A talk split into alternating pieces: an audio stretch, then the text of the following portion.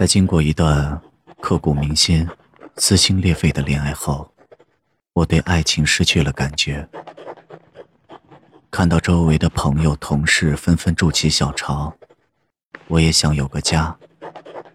于是，在同事的介绍下，我与心认识了。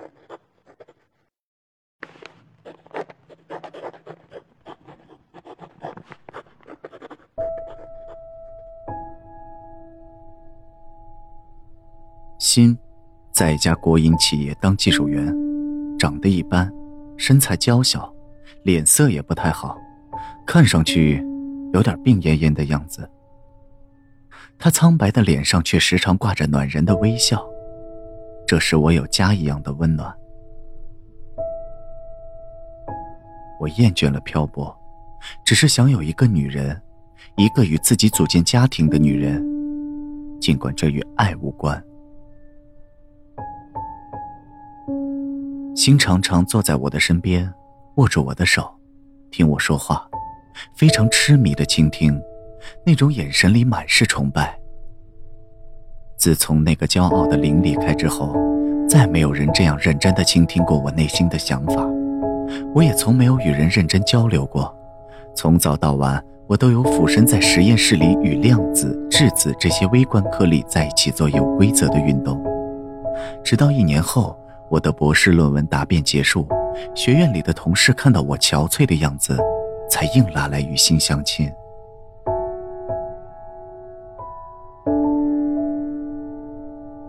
同事的姐姐与新家是邻居，新家里只有她和她生病在家的母亲，生活很是贫困。他家里唯一值钱的地方就是这座位于繁华闹市里不太大的房子。就在这个不太大的房里，我第一次感受到家的温暖，第一次强烈的想要有个女人与我成家过日子的渴望。也就是在这个不太大的房子里，我第一次亲吻了红着脸的心，第一次触摸了她光洁的肌肤，成为她生命中的第一个男人。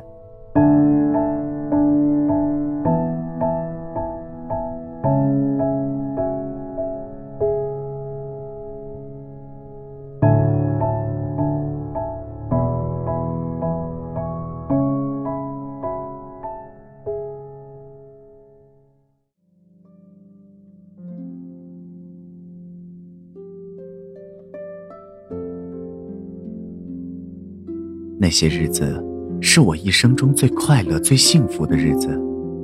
每天我都会在放学后去那间不太大的房子里，与心抱在一起，烤着火炉，吃他做的火锅。饭后老抱着他一起看窗外飘落的雪花。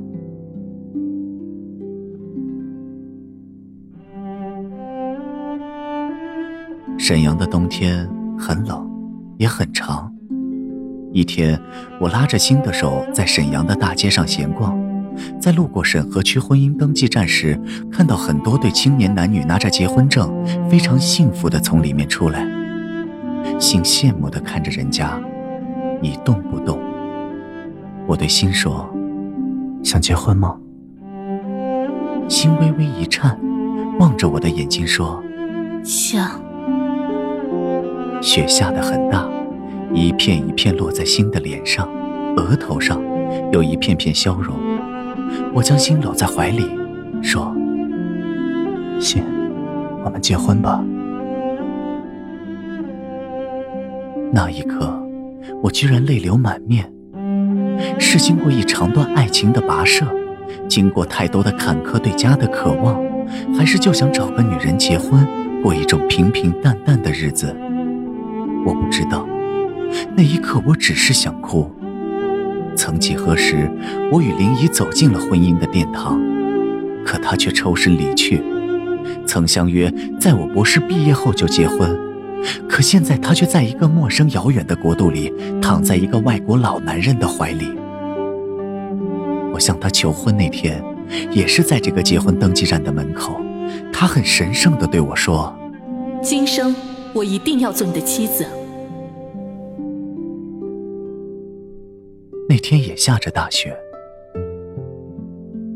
我爱心吗？我不知道，为什么要和他结婚，我也不知道。自从答应雨欣结婚以来，我一直在想着林，莫名其妙的想他。我一直在问自己这个问题：我爱心吗？我为什么要和他结婚？可是没有答案。我只是感觉到他能给我像家一样的温暖。在领结婚证的那个晚上，看到星在我身边沉沉的睡去，像个孩子般那样安详，睡梦里还幸福的笑着。我叹了口气，眼前晃来晃去的却是灵的身影。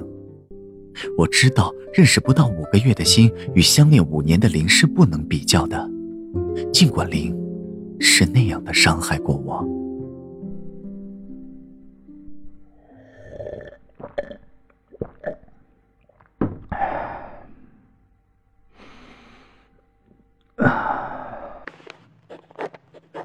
如果林离去后再没有回归，我和新的生活也将会平平淡淡的过下去。可他偏偏就在吴雨欣领完结婚证后的第二天，出现在我的面前。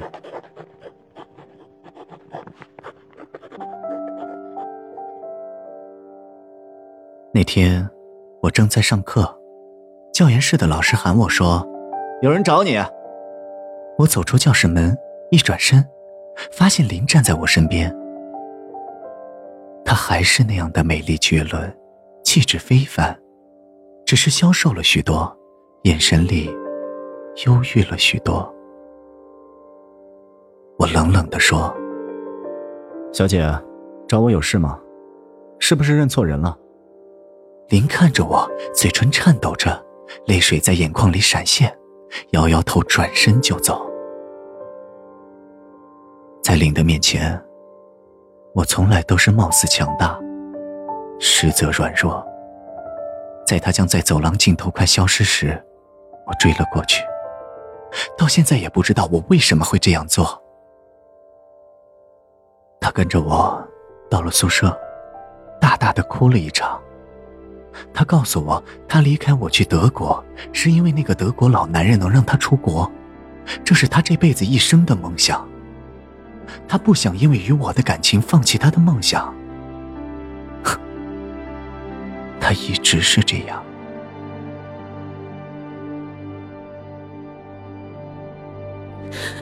我告诉过你，我在德国站稳脚跟就来接你。林确实对我说过这样的话，但我不想他以这种方式来接我去德国。现在我来接你了。说完，他就把德国一家学院的邀请函放在我的桌上。现在你拿着它去办护照就行了，那个学院会为你提供全额奖学金的。傍晚，我打电话告诉欣，说学院里有事不回去了。这是我第一次给心撒谎。当夜，在林下榻的宾馆里，我拥着林的酮体再次与林缠绵时，竟然很快乐，完完全全把心给忘记了。我思考着下一步的打算，是和林飞到德国，在那里过着富足的生活，还是留在国内与心过着平淡的日子？林已与那个德国老男人离了婚，也得到了一大笔财产。第二天回到新的家里，心很欣喜的拥着我说：“你昨夜去了哪？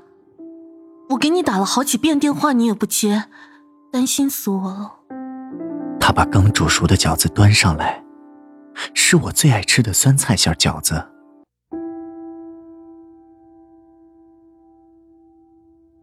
欣，我想和你说件事儿。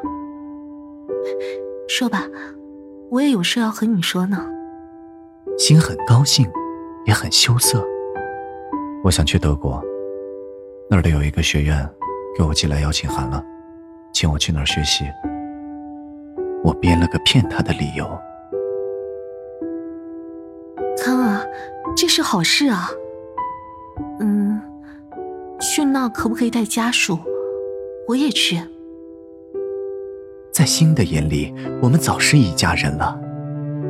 她也确实是我法律上的妻子，看到我很严肃的瞪着她，她连忙伸伸舌头，说是和我闹着玩的。看啊，我也有件重要的事想告诉你。星脸上全是红晕，什么事儿？我怀孕了。心低着头，像所有幸福的女人那样羞涩，苍白的脸上又飞起了红晕。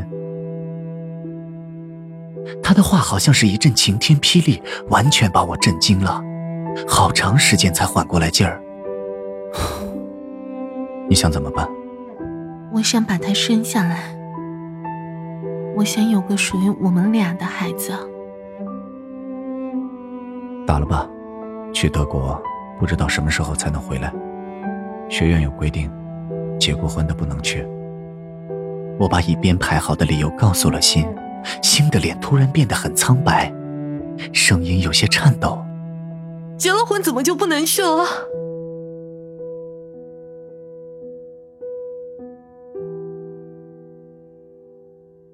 之后，心再也没有说话，默默的吃饭，默默的收拾碗筷，像以往那样把我的袜子洗净，晾在暖气上，然后像一个无助的小猫一样蜷缩在我怀里。默默的流泪，心，别难过了。要不我就不去了。看到心无声的哭泣，我心里很难受，竭力想安慰他，却又找不到理由。为什么？怎么又不去了？嗯，是这样。我继续搜集着理由，编排着谎言。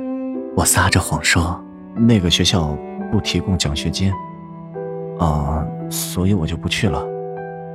你是说，去那里没有学费就不去了？嗯。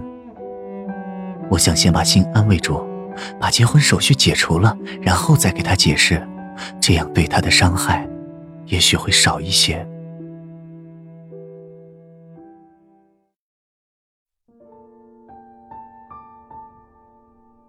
第二天起床后，我发现新的眼睛红红的，有点肿。他一夜没有睡。这两个星期我就不回来了，在学院里还有好多事儿要办，再办办护照什么的，很需要时间的。好呀，你办你的事情吧。我们办手续时，我给你打电话哈。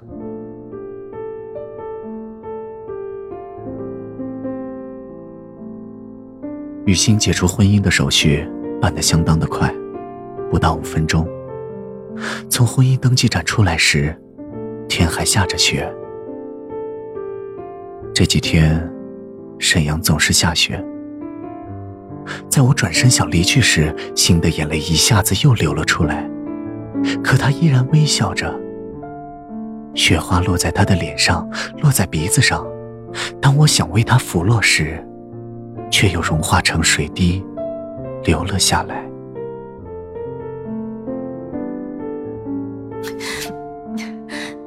咱们去那坐一下吧。婚姻登记站的旁边有一个小小的咖啡厅，里面没有人，只有几个服务生侍立在门口。咖啡厅里流淌着舒缓忧伤的音乐。我坐在那里，看着心咂着咖啡，找不出安慰他的理由。从领结婚证到解除婚姻关系，仅仅两个星期，心就明显消瘦了，脸更黄了。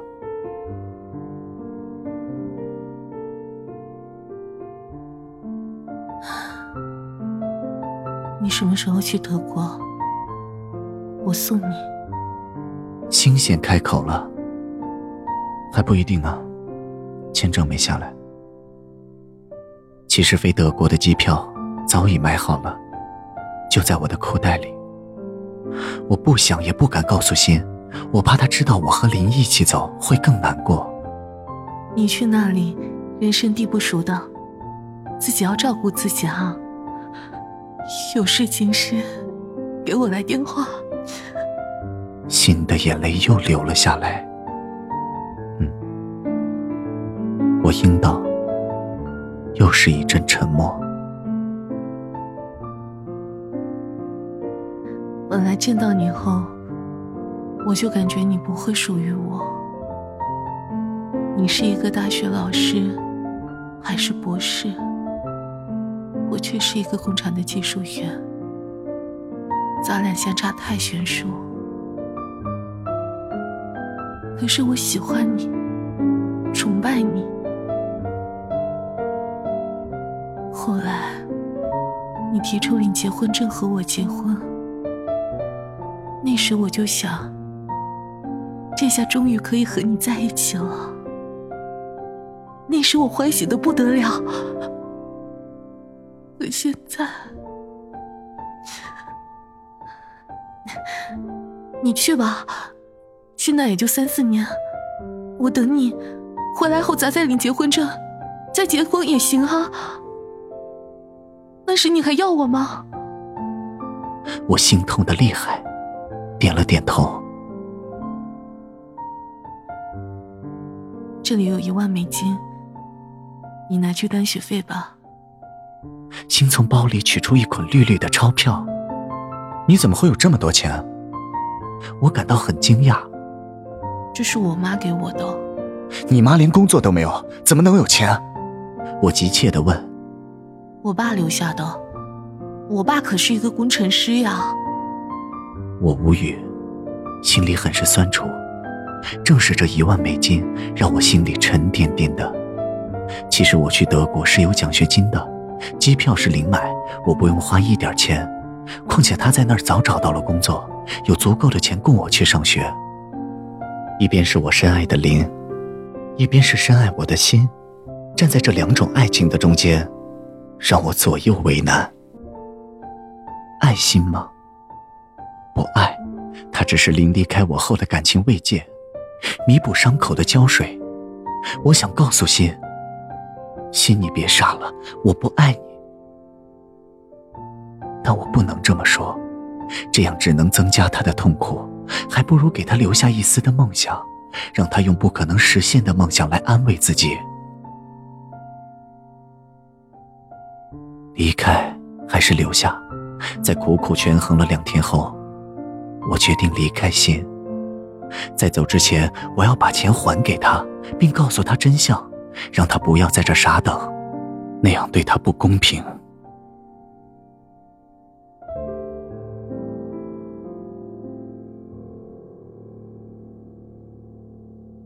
敲开新家那个不太大的小屋时，一个陌生的男人探出头来，让我吃了一惊。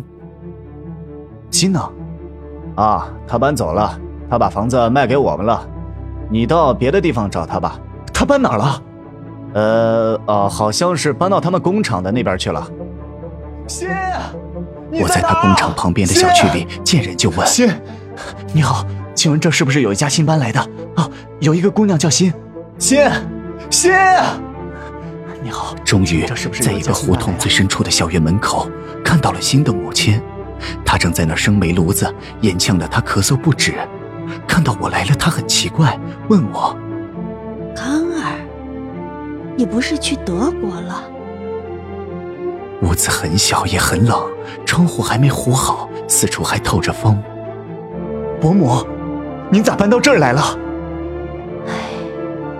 还不是要给你凑学费，把房子卖了。那钱不是伯父留下来的。他哪有钱？文化大革命时期能让你有钱？霎时，我闷坐在那儿，心疼的厉害。当一个女人为你付出所有，痴心的爱着你时，你却残酷的告诉她：“我不爱你，我爱的是别人。”这样我做不到。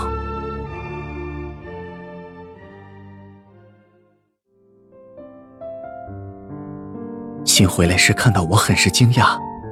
我拥着心说：“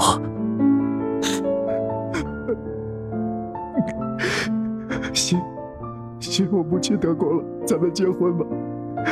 现在就结，现在。”一句话让信的眼泪哗的流了下来，他伏在我肩膀上痛哭不止。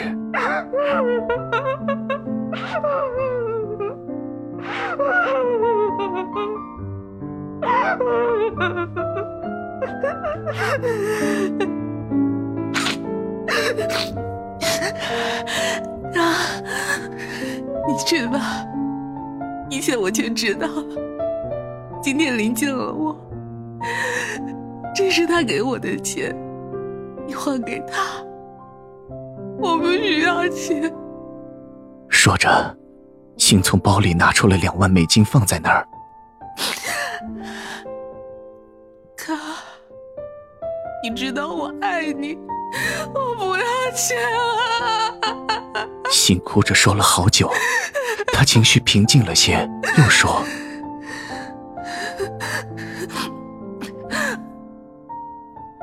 啊，我知道你不爱我，就是和我结了婚，你也会离开我的。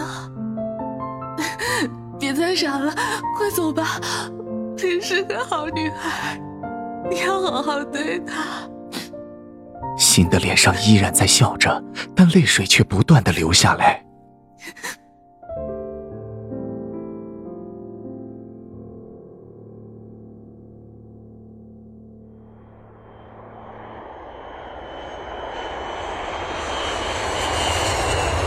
当飞机离开机场时，我俯瞰沈阳的夜空，眼泪也哗的流了下来。不为别的，是为那个我不爱的，而他却爱我的女人。心。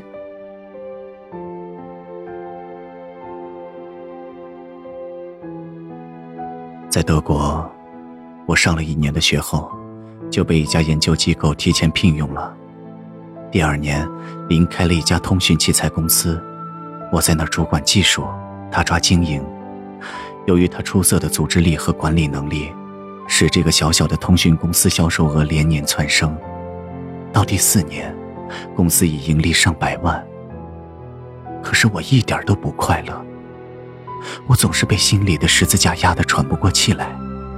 我感到对心很愧疚，每天夜里我都在想他过得怎么样，他成家了吗？他有爱他的男人了吗？六年来。当我将十万美金一次次的寄给心时，却一次次的被退回。回之说：“查无此人。”六年来，我一直在想着心，心是不是下岗了？他们那个工厂形势一直不太好，在我离开沈阳时，他们就有好几个月不开工资了。心没有一技之长，没有力气，身体瘦弱单薄。这样一个软弱的女人该怎样生存？六年来，我一直在良心上谴责着自己。终于在今年的五月，登上了回国的飞机。整个沈阳的大街小巷我跑遍了，却再也没看到信。有人说，他去了外地。也有人说，他母亲死后，他靠捡破烂为生；更有人说，他站在街边成了小姐。我无比的痛恨自己，因为是我使他落到如此的地步。虽然我不爱他，但他却视我为他的精神支柱。在他明明知道这个支柱要被别的女人夺走时，却依然微笑着，变卖了房子为他筹集学费。当我失魂落魄的再次走到他家原来那间小屋的楼下时，听到一个小姑娘稚声稚气的问：“叔叔，你要包子吗？酸菜馅的，五毛钱一个。”我忙蹲下抱住她说：“要，在哪儿？”那儿。小姑娘手指的方向，一个瘦弱的女人在向路人卖着包子。我的心剧烈的一阵剧颤。那不是心儿吗？当我双手颤抖的牢牢的抓住她时，她一阵惊愕，然后泪水像断了线的珠子不断落下，接着伏在我的肩膀上嚎啕大哭起来。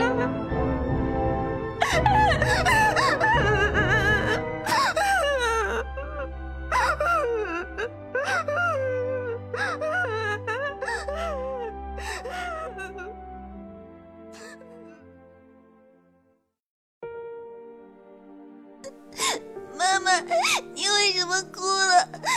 小姑娘抱着心儿的腿也哭了。小姑娘，叫什么名字啊？你爸爸呢？为了掩饰自己的感情，接抱小姑娘的时候，我偷偷将眼角的泪水拭尽。念哥，我叫念哥，我没有爸爸，我爸爸去国外了。这一句话又把我的心击碎了。我知道，这一辈子再也没有人能够原谅我了，包括我自己。